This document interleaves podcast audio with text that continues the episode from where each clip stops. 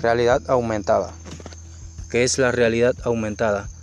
La realidad aumentada es el término que se usa para describir al conjunto de tecnologías que permiten que un usuario visualice parte del mundo real a través de un dispositivo tecnológico con información gráfica añadida por este.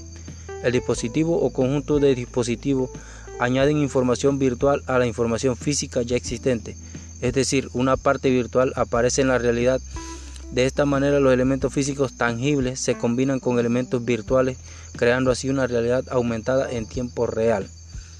¿Cómo funciona la realidad aumentada? Permite agregar información adicional a una imagen del mundo real cuando ésta se visualiza a través de un dispositivo.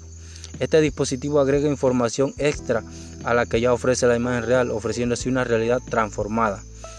Esta realidad combina elementos físicos con virtuales. La imagen virtual complementa a la real para aportar mayor cantidad de información. Para que esto se pueda dar es necesario utilizar un dispositivo que sea compatible con las tecnologías de realidad aumentada. Funciona sobre tres principios básicos. Combina la imagen real y virtual.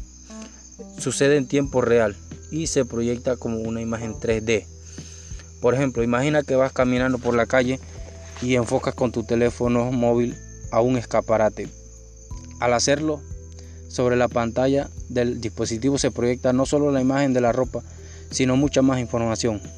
Precio, colores disponibles, talla o previsualizaciones de otras prendas de la marca.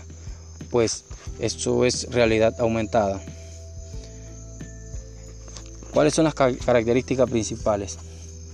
Eh, las características principales son, eh, una es una tecnología que superpone los elementos virtuales a la imagen real permite interaccionar con ella en tiempo real. Las acciones que se realizan por el usuario tienen consecuencias directas sobre la recreación de la realidad que se visualiza.